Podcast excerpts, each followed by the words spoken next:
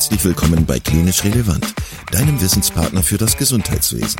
Dreimal pro Woche, nämlich Dienstags, Donnerstags und Samstags, versorgen wir dich mit unserem Podcast und bringen dir Fachwissen in deine klinische Praxis. Weitere Informationen und Angebote findest du auf unserer Webseite www.klinisch-relevant.de. Viel Spaß beim Zuhören. Heute mit Frau Professor Natascha Nissler zum Thema Clinical Inertia. Herzlich willkommen zum Klinisch Relevant Podcast, liebe Hörerinnen und Hörer und liebe Frau Professor Nüssler. Schön, dass Sie sich heute Zeit genommen haben, mit uns zu sprechen. Wir haben ein ganz spannendes Thema, finde ich, über das wir sprechen wollen. Aber als erstes wollte ich Sie fragen, ob Sie sich einmal kurz unseren Hörerinnen und Hörern vorstellen könnten. Ja, vielen Dank für die Einladung. freue mich dabei zu sein. Mein Name ist Natascha Nüssler. Ich bin Chefärztin für Viszeralchirurgie ähm, in der München Klinik Neuperlach, einem Krankenhaus der Schwerpunktversorgung in München. Ähm, ich bin Viszeralchirurgin, äh, Vizepräsidentin der Fachgesellschaft der Deutschen Gesellschaft für Allgemein Viszeralchirurgie und äh, freue mich sehr, über ein Thema heute mit Ihnen zu sprechen, das mir sehr am Herzen liegt. Dann steigen wir direkt ein. Was ist das für ein Thema? Ähm, das ist das Erste. Und das Zweite ist, wie sind Sie darauf gestoßen? ähm, weil der Begriff, den Sie jetzt gleich nennen werden, der ist mir nicht geläufig gewesen und wenn ich mich so bei meinen Kollegen umgehört habe, dann geht das, äh, ging das diesen Kollegen genauso. Ähm, ja, über was sprechen wir heute? Ja, wir sprechen heute über Clinical Inertia oder auf Deutsch klinische Trägheit. Das ist ein Phänomen, ähm, das mir äh, begegnet ist bei der Vorbereitung von äh, mehreren Vorträgen und bezeichnet eigentlich unsere Schwierigkeit, evidenzbasierte Medizin tatsächlich im Alltag umzusetzen. Mhm. Ähm, vielleicht können wir in dem Zusammenhang noch mal einen Schritt zurückgehen äh, und äh, noch mal kurz überlegen, welche Faktoren überhaupt eine Rolle spielen, wenn wir eine therapeutische Entscheidung treffen oder vielleicht auch eine diagnostische Entscheidung treffen. Ähm, was haben Sie da so für, ähm, für hm, Faktoren herauskristallisiert? Also was führt dazu, dass wir eine bestimmte Therapie unserem Patienten zukommen lassen oder eben auch nicht? Naja, also wir alle sind ja davon überzeugt, dass wir evidenzbasierte Medizin betreiben. Das heißt, Medizin aufgrund wissenschaftlicher Erkenntnisse und im Idealfall, dass es dieses optimale Behandlungsergebnis für unsere Patienten erreicht. Und wenn man das definiert, dann heißt es auch so, dass wir einen gewissenhaften, ausdrücklichen und umsichtigen Gebrauch der aktuell besten Beweise in der Versorgung eines individuellen Patienten nutzen. Das heißt, wir sollen schon für den einzelnen Patienten Gedanken machen, was ist für diesen einen Patienten das Beste, aber wir müssen das machen in der Kenntnis der neuesten Beweise. Und da liegt, glaube ich, der Hund begraben. Zum einen, dass man wissen muss, was sind denn die aktuell neuesten Erkenntnisse? Und dann muss man sich auch klar machen, dass die unter Umständen in ganz starkem Kontrast zu dem stehen können, was man seit vielen Jahren gewöhnt ist, was man lange geglaubt hat, dass das beste Vorgehen ist. Und dann kommt nämlich ganz schnell auch die menschliche Psyche mit ins Spiel, weil man so die eigene Erfahrung, die man gemacht hat, die wertet das Gehirn als sehr viel bedeutungsvoller als Dinge, die wir lesen, die publiziert worden sind so dass wir das, wo wir glauben, dass wir die, über lange Jahre die richtige Erfahrung gemacht haben und doch, wir wollen ja alle das Beste für unsere Patienten, dass das gar nicht sein kann, dass da jetzt plötzlich ein anderer Weg der richtige sein soll. Mhm.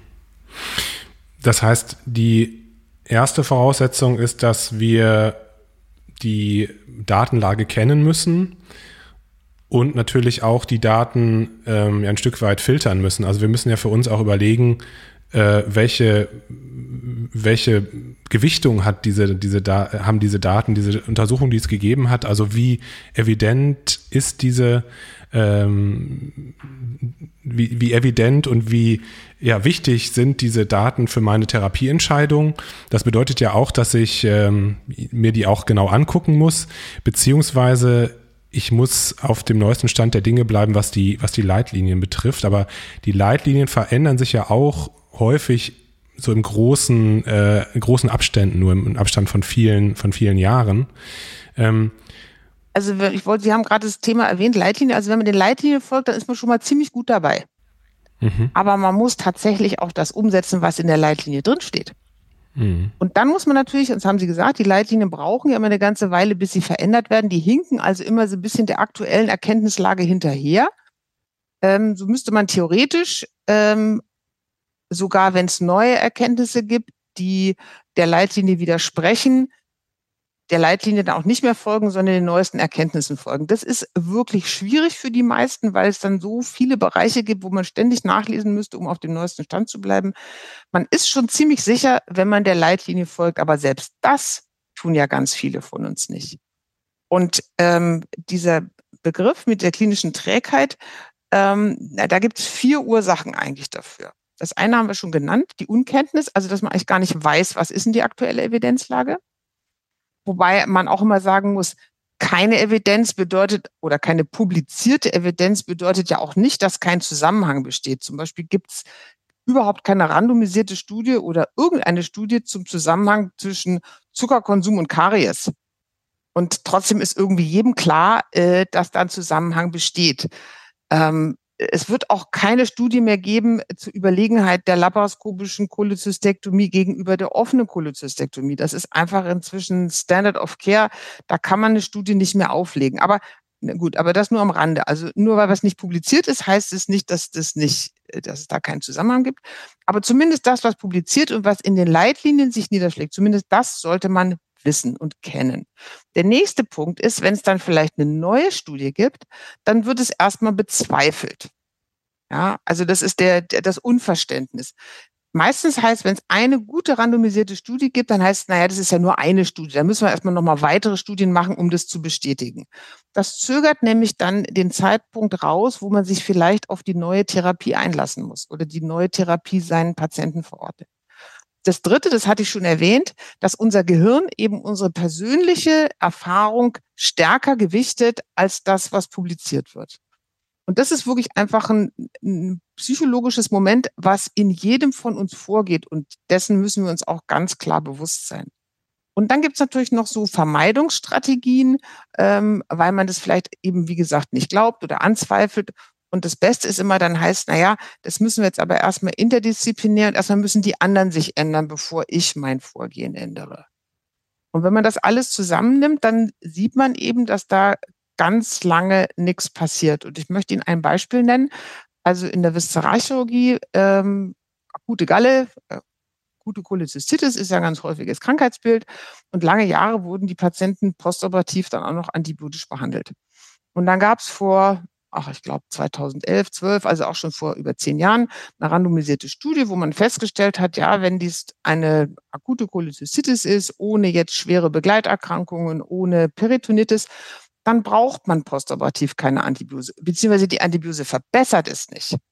Treten auch bei diesen Fällen, bei diesen Patienten irgendwie ein, ein Abszess auf oder irgendwas, aber nicht häufiger als bei denen, die man nicht mit Antibiotika behandelt. Und dann ähm, trat das Übliche ein, also erstmal der Unglaube. Es gab dann drei weitere Studien, die genau das Ergebnis bestätigt haben. Dann war es inzwischen 2017. Dann gab es also insgesamt vier Studien, die belegen, man braucht bei der normalen akuten Cholecystitis, wenn man die operiert hat, postoperativ keine antibiotische Behandlung. Und dann, finde ich, kamen einige Autoren auf eine ganz interessante Idee. Die sind zurückgegangen in die Klinik, die die erste Studie gemacht hat die die also initiiert hat und gesagt hat, ja, wir glauben, wir brauchen keine Antibiose. Und haben sich überlegt, na ja, wie ist es denn da jetzt in der Klinik? Und waren eben dann ganz überrascht, dass selbst diese Klinik, die maßgeblich die Studie aufgelegt äh, und durchgeführt hat, ihr Verhalten überhaupt nicht geändert haben. Auch da sind weiterhin mehr als die Hälfte der Patienten unnötig mit Antibiotika behandelt worden. Und da sind die eben auf diesen Gedanken gekommen. Und dann, als ich das gelesen habe, habe ich mich eben informiert. Und es gibt seit langem die Erkenntnis, dass es dieses Phänomen eben gibt. Das gibt es im niedergelassenen Bereich bei den Internisten, das gibt es bei uns Chirurgen. Es ist eben ein allgemein äh, menschliches Phänomen, dass wir uns schwer tun, Dinge, die wir gewohnt sind, zu verändern. Hm. Gibt es Untersuchungen dazu, äh, Daten dazu, wie häufig das vorkommt? Also, weil wenn Sie jetzt das so sagen, dann äh, scheint das ja große Konsequenzen zu haben, also für unsere Patientinnen und äh, Patienten, die, die, die Qualität der Versorgung. Gibt es da Arbeiten zu, die das untersucht haben? Hm, na, es gibt nur Arbeiten, wo man sieht, wie viel Prozent ähm, der Ärzte oder der Patienten, wie viel Prozent der Patienten werden nicht entsprechend den aktuellen Empfehlungen behandelt. Zum Beispiel in den Niederlanden, die haben ja ein sehr ähm, ausgeprägte Datenbanken, weil sie alles ähm, sehr genau ähm, aufzeichnen und die haben das in, in der Behandlung zum Rektumkarzinom untersucht. Und zwar haben die ähm, untersucht ähm, 25.000, nee, ja doch 25.000 Patienten, populationsbasierte Analyse und haben das in zwei Zeitabschnitte eingeteilt, wo es ähm, Empfehlungen zur Behandlung zum Rektumkarzinom gab. In der Erstphase, das war 2004, kam die erste Guideline raus ähm, ähm, zum Rektumkarzinom und dabei war die Empfehlung, dass fast alle Patienten eine neoadjuvante Radiochemotherapie bekommen sollten. Und da haben etwa dann 30 Prozent der Patienten diese Behandlung nicht erhalten, sind halt primär operiert worden. Dann gab es ähm, 2014 nach dem Mercury Trial die Änderung, so wie sie ja überall auch inzwischen ähm, sich durchgesetzt hat, dass eigentlich nur Hochrisikopatienten äh, eine neoadjuvante Radiochemotherapie bekommen sollten. Und dann war es aber so, dass weiterhin 30 Prozent ähm, bestrahlt worden sind. Also es sind, man bewegt sich so bei etwa 30 Prozent ähm, der Fälle, die nicht leitlinien- oder empfehlungsgerecht behandelt werden. Und in dieser holländischen Studie hat sich auch noch gezeigt, dass das umso häufiger war, je seltener die Erkrankung in einem Krankenhaus behandelt wird. Also Zentren für Rektumkarzinom, die orientierten sich eigentlich an dem neuesten Standard. Und die, die irgendwas selten machen, da blieben sozusagen die alten Empfehlungen mehr im Kopf, vielleicht weil sich die Ärzte sowieso mit der Erkrankung nicht so viel befasst haben. Naja, und die haben halt auch in dieser Studie dann geschrieben, also die haben das freundlicherweise sogenannte Late Adopters genannt, also Kollegen, die erst sich sehr, sehr schwer tun, die Empfehlungen umzusetzen, haben gesagt, man braucht halt ähm, interdisziplinäre Boards, Tumorboards, äh, Fortbildungen, um die Kollegen an die neuen Empfehlungen heranzuführen. Sind das denn dann meistens Fälle von Überversorgung? Weil das sind jetzt zwei Beispiele gewesen, die Sie ähm, genannt haben. Also zum Beispiel das Weglassen von einer ähm, perioperativen Antibiotikatherapie oder eben äh, die Bestrahlung beim, beim Rektumkarzinom, sind das eher Fälle, wo man dann zu viel macht, vielleicht in der Angst, dass man dem Patienten etwas vorenthält oder hat das damit nichts zu tun? Nee, weil in der, das hat damit nichts zu tun, weil in der initialen Phase war ja eigentlich für alle die neoadjuvante Radiochemotherapie empfohlen. Da haben es 30 Prozent nicht bekommen. Hm. Das waren eben die, die gesagt haben, die das glaube ich nicht. Die haben wir immer operiert, die operieren wir jetzt auch. Und als das dann eingeschränkt wurde, ähm, haben die gesagt, wieso, wir haben die jetzt in den letzten zehn Jahren immer Radiochemotherapie, das mache ich jetzt auch weiter so. Hm. Was mich auch interessieren würde, wäre der Faktor äh, Patient, weil ähm, es ist ja nicht selten so, dass man dem Patienten etwas vorschlägt und sagt, so und so würde man es machen oder das ist so die Empfehlung der aktuellen Leitlinie im Moment. Ähm, und dass der Patient aber dann doch auch sagt, nee, das, das möchte ich so nicht haben, ich möchte es vielleicht auch anders haben. Also könnte das auch einer der Gründe gewesen sein, warum vielleicht andere Therapieentscheidungen gefällt worden sind? Also Patientenwunsch ist ja ganz wichtige Säule in der evidenzbasierten Medizin, aber die ja. wird ähm, in der Regel in diesen ähm, Studien eher mit einem kleineren Prozentsatz bewertet. Es gibt eine Untersuchung über niedergelassene Ärzte zur Hypertonusbehandlung. Ähm, und da, das war in Belgien. Und da haben die Ärzte dann immer begründet, warum sie der neuen Empfehlung nicht gefolgt wären. Zum einen, dass sie eben am besten wüssten, was für ihre einzelnen Patienten gut wäre und der Patientenwunsch. Aber ähm, wenn Sie einen Patienten vernünftig und äh, korrekt und so verständlich aufklären, warum unsere Leitlinienempfehlung so ist, dann ist der Anteil der Patienten, die dann diese Therapie ablehnen, der ist sehr, sehr gering. Und der beträgt niemals 30 Prozent. Ja, der mag ein bisschen mitgespielt haben, aber es ist halt auch die Frage, wie ich das äh, dem Patienten mitteile. Wenn ich ihm sage, wir glauben, für Sie ist die Radiochemotherapie vor der Operation sinnvoll, weil Sie dann ein geringeres Rezidivrisiko haben, dann werden die meisten Patienten dieser Empfehlung folgen.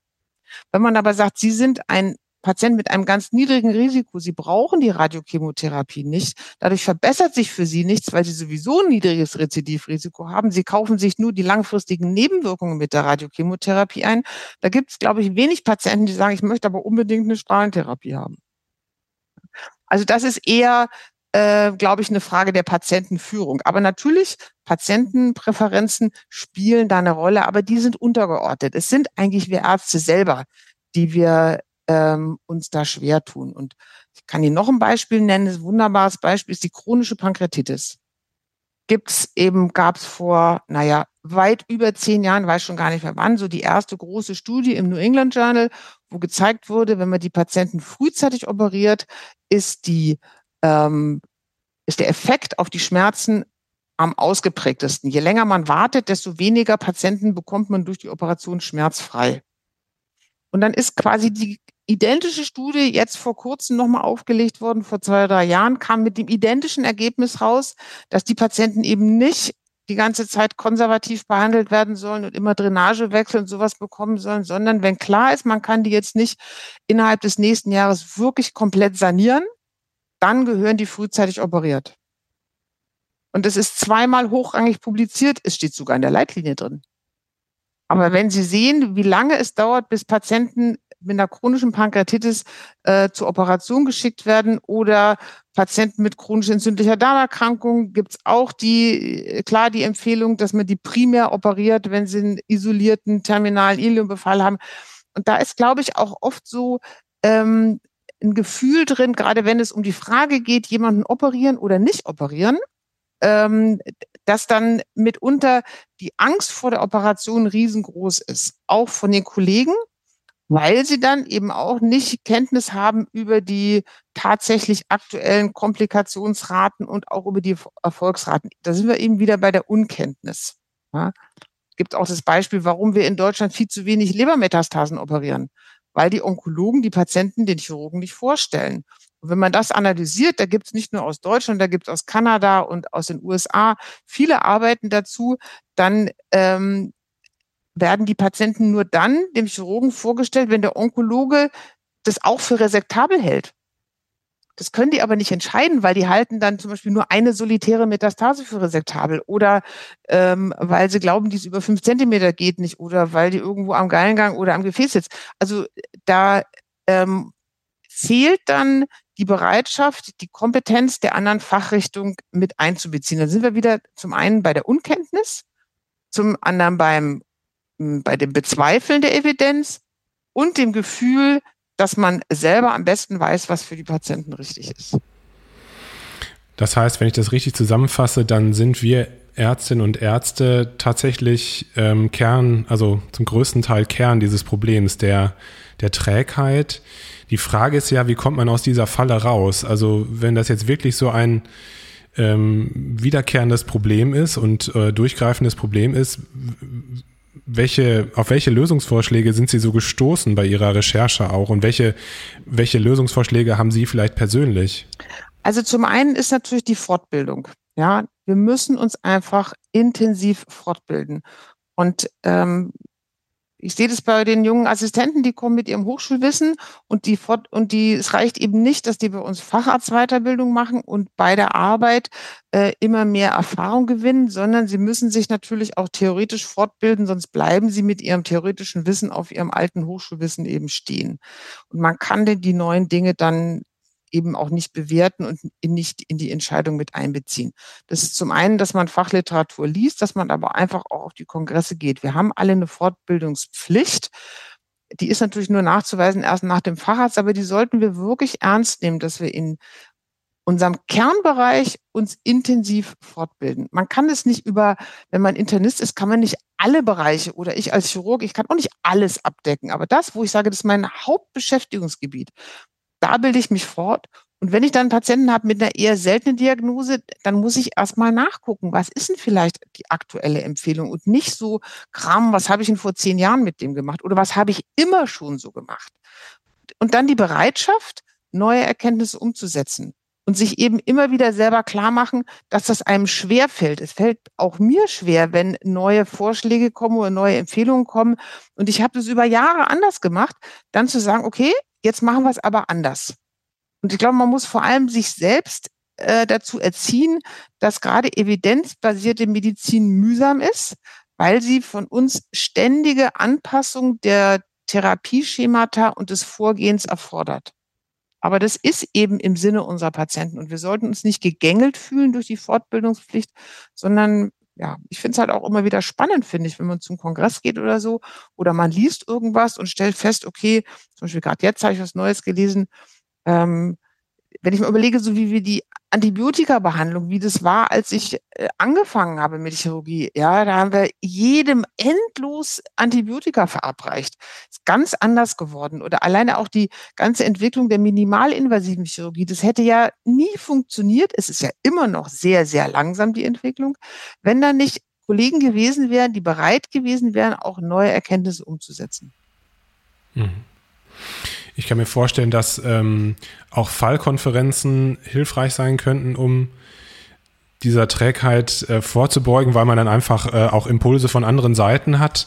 Also so wie man, wie man es von Tumorkonferenzen kennt, dass halt auch andere Kollegen mit dabei sind. Oder bei den Karottesboards zum Beispiel ist es ja auch so, dass dann nicht eine Person eine Therapieentscheidung trifft, sondern halt mehrere zusammen. Ähm, ja, halten Sie das auch für ein probates Mittel? Das ist sicherlich gut, nur wenn die Beteiligten alle nichts lesen, dann sitzen sie alle mit ihrer alten Erkenntnis und ihrer alten Überzeugung in dem Board und fällen die immer gleichen Entscheidungen. Also der, der, man kann das nur durchbrechen, indem man sich selbst bewusst wird, wie man eben handelt, dass das kein, auch kein, es ist kein Fehler oder kein, keine Charakterschwäche, so zu handeln, sondern es ist eine ganz normale, psychologisch äh, begründbare ähm, Reaktion, dass wir die eigene Erfahrung als besonders bedeutsam wichten. Und wenn wir uns das immer wieder klar machen und uns außerdem mit den neuen Erkenntnissen befassen. Also das Minimum, denke ich, was man kennen sollte, sind die aktuellen Leitlinienempfehlungen. Da ist man dann schon ziemlich gut dabei, wenn man das macht. Aber dann wären wir echt schon sehr weit, wenn sich alle an die Leitlinien halten würden. Hm.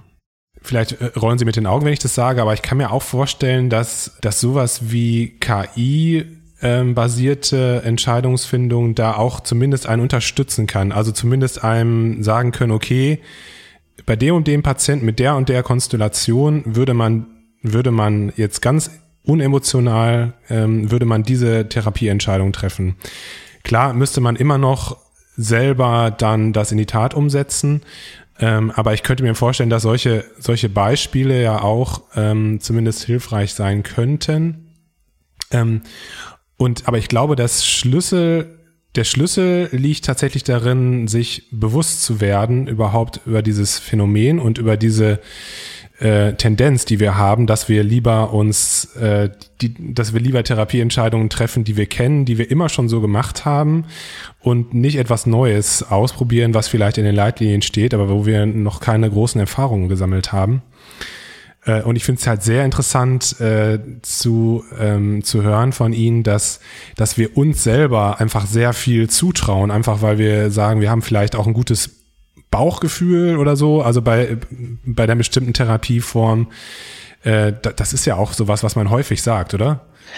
Na, die Erfahrung ist ja auch, ist ja auch ein Bestandteil von evidenzbasierter Medizin, weil natürlich ähm, quasi Expertenwissen und, und äh, medizinische und klinische Erfahrung natürlich auch in die Entscheidung mit einfließen soll. Aber ich glaube, die Idee mit KI ist gar nicht schlecht, wenn man sagt, in der Tumorkonferenz haben wir einen mit, weiß ich nicht, ähm, dem und dem Tumorstadium und dem und dem äh, weiteren Charakteristika. Und dann, wenn dann KI sagt, also Leitlinienempfehlung wäre jetzt XY, dann kann man ja immer noch überlegen, folgen wir der Leitlinienempfehlung oder ändern wir es? Und vielleicht fällt dann jemand auf, wenn, wenn in jeder Tumorkonferenz immer anders entscheiden als die Leitlinie, dass man dann auch mal überlegen muss, ähm, wo bin ich denn? Und ich meine, dass das was ähm, Menschliches ist, an dem Bekannten festzuhalten, das kennen wir doch schon auch am Essverhalten, ja. Was der Bauer nicht kennt, das ist er nicht. Und äh, das ist einfach so. Das, was einem vertraut ist, da kommt man auch eher drauf, das liegt einem näher, damit fühlt man sich erstmal wohler. Mhm. Eine letzte Frage habe ich noch, Frau Professor Nüssler. Ähm, wie halten Sie sich so fit, sage ich jetzt mal, was das aktuelle Wissen und die Studienlage betrifft? Weil das ist ja, wie gesagt, die, die Leitlinien, äh, die, die, die verändern sich sehr langsam äh, und es gibt einfach eine unglaubliche Flut von, von Studien und, und Arbeiten. Wie machen Sie das persönlich? Also das muss jetzt keine all, allgemein gültige Antwort sein, aber ähm, wie, wie, wie machen Sie es? Lesen Sie einfach re regelmäßig die Journals oder haben Sie ähm, haben Sie was abonniert oder oder haben Sie eine Suche, die Sie jedes Mal durchführen? Also ich habe zum einen eine Suche, aber das, das ist vor allem Yama. Das kann ja jeder kostenlos sich ähm, abonnieren, die äh, Yama und äh, kriegt dann wöchentlich ähm, die Veröffentlichungen per E-Mail. Und dann lese ich so, scanne ich so die Titel durch, ob mich da irgendwas von interessiert. Ähm, dann habe ich zwei weitere Zeitschriften abonniert, die sich jetzt nur mit meinem Spezialgebiet, was so hepatobiliäre Chirurgie ist, befassen. Die lese ich.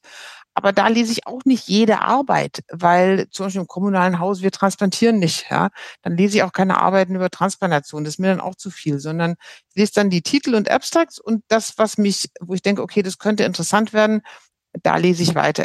Ich gehe mehrfach im Jahr auf Kongresse und wir haben den Luxus, in unserer Klinik die Webseite up to date zu haben, die zwar ein bisschen von ihrer ganzen Schlussfolgerung sehr angloamerikanisch ist, aber tatsächlich auch die aktuelle Literatur immer drin verarbeitet. Und da lese ich selbst bei den Bereichen, die mir sehr vertraut sind, die ich quasi täglich behandle, immer wieder mal nach, äh, gibt es was Neues. Und das finde ich eine sensationelle Website, weil die halt wirklich die ganze aktuelle Literatur damit einfließen lassen. Kostet eine ganze Menge Geld. Sind wir unserem Träger auch sehr dankbar dafür, dass wir das haben. Aber da kann man vor allem eben auch mal bei etwas selteneren Dingen, die man nicht jeden Tag behandelt, mal nachlesen. Und ich glaube, in dieser Kombination versuche ich zurechtzukommen. Ich versuche natürlich meine Mitarbeiter anzuhalten, auch zu lesen, vielleicht auch andere Journals zu lesen als ich, dass sie vielleicht auf was anderes gestoßen sind als ich, dass wir da was umandeln. Das haben wir in den letzten Jahren, haben wir dann sehr häufig Therapien verändert und mir macht es eigentlich totalen Spaß, wenn ich merke, es gibt was Neues und das vielleicht besser für die Patienten als das, was wir bisher haben, das umzusetzen. Und ähm, ja, wir sind so im, im Team haben sich alle daran gewöhnt, dass wir häufig Dinge verändern wollen und dass wir eben auf dem aktuellsten Stand sein wollen. Und es freut mich natürlich dann auch, wenn die Mitarbeiter vom Kongress wiederkommen und sagen, na ja, was die da erzählt haben, das würden, machen wir ja alles schon. Dann fühle ich mich im Vorgehen bestätigt. Das ist ja auch ein Stück weit eine Geisteshaltung, also wie man, äh, wie man mit neuen Informationen umgeht. Ne? Es gibt ja die Leute, die einfach immer gerne alles so machen wie früher. Äh, und es gibt die Leute, die das als Herausforderung, als ähm, was Positives sehen. Genau, und machen Sie das in der Klinik bei, bei sich auch selber so, dass Sie halt regelmäßig Fortbildungsveranstaltungen innerhalb Ihrer Abteilung machen und dass Sie so Journal Clubs machen oder Fortbildungen miteinander abhalten oder? Also wir haben einmal die Woche eine abteilungsinterne Fortbildung. Ja, da sind natürlich eine ganze Menge so auch Pflichtfortbildungen bei, aber da ähm, bearbeiten wir so die Themen der Bereiche, die wir halt hier ähm, ähm, häufig behandeln. Und das ist immer so, einer muss dann ein Update machen, was gibt's Neues? Und ähm, dann ähm, versuche ich auch, dass unsere Mitarbeiter eben wirklich alle auch regelmäßig auf Kongresse gehen. Ich meine, tariflich haben in Deutschland jeder mindestens drei Fortbildungstage, die der Arbeitgeber ihnen bezahlt freigeben muss. Ähm, wir haben sogar ein kleines Budget, dass wir unsere Mitarbeiter zumindest ein bisschen finanziell dabei unterstützen können. Und ich versuche auch allen immer zu erklären, dass diese Fortbildung kaum in der Arbeitszeit wirklich zu erreichen ist. Gerade die Jüngeren, ähm, die ja quasi noch das ganze Fachgebiet lernen müssen bis zum Facharzt, ähm, sage ich immer, sie müssen sich auch zu Hause mal mit sowas befassen. Und wenn das eigentlich ihr Beruf ist, dann gehe ich auch davon aus, dass es für sie ein interessantes Thema ist ähm, und dass sie zumindest mal unsere die Zeitschrift unserer, unserer Fachgesellschaft haben sollten ähm, und die lesen sollten. Da kann man sich ja, die erscheint einmal im Monat, die erscheint auf Deutsch, da kann man sich länger als drei Stunden, kann man sich damit auch nicht befassen. Aber wenn man das sein ganzes Facharzt-Weiterbildungsleben macht, na, dann weiß man schon eine ganze Menge. Und ähm, aber ähm, da glaube ich, ist die jüngere Generation zum Teil auch in der Erwartungshaltung schon so, dass das alles während der Arbeitszeit geschehen soll. Ich glaube, das ist aber nicht zu leisten weil der Arbeitgeber bezahlt uns eben dafür, dass wir hier am Patienten arbeiten, aber nicht dafür, dass wir uns äh, fortbilden. Dafür gibt es halt die drei Tage und ähm, das, glaube ich, reicht aber sicherlich nicht aus. Mhm. Das ist ein ganz anderes Thema, aber ähm, äh, das kann man sicherlich auch kontrovers diskutieren.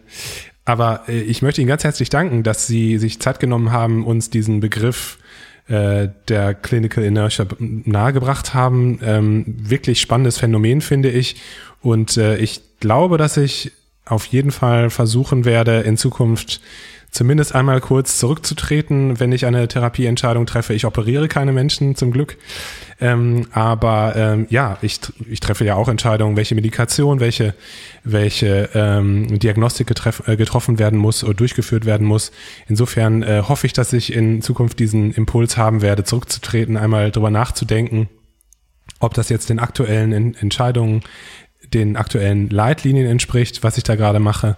Also vielen, vielen Dank. Ich fand das sehr, sehr spannend, mit Ihnen zu sprechen. Ich würde gerne noch eines ähm, anfügen, was auch vielleicht im klinischen Alltag es leichter macht, gerade für die Jüngeren, dass man so SOPs, also diese Standard ja. Operating Procedures anfertigt. Was machen wir standardmäßig bei wem?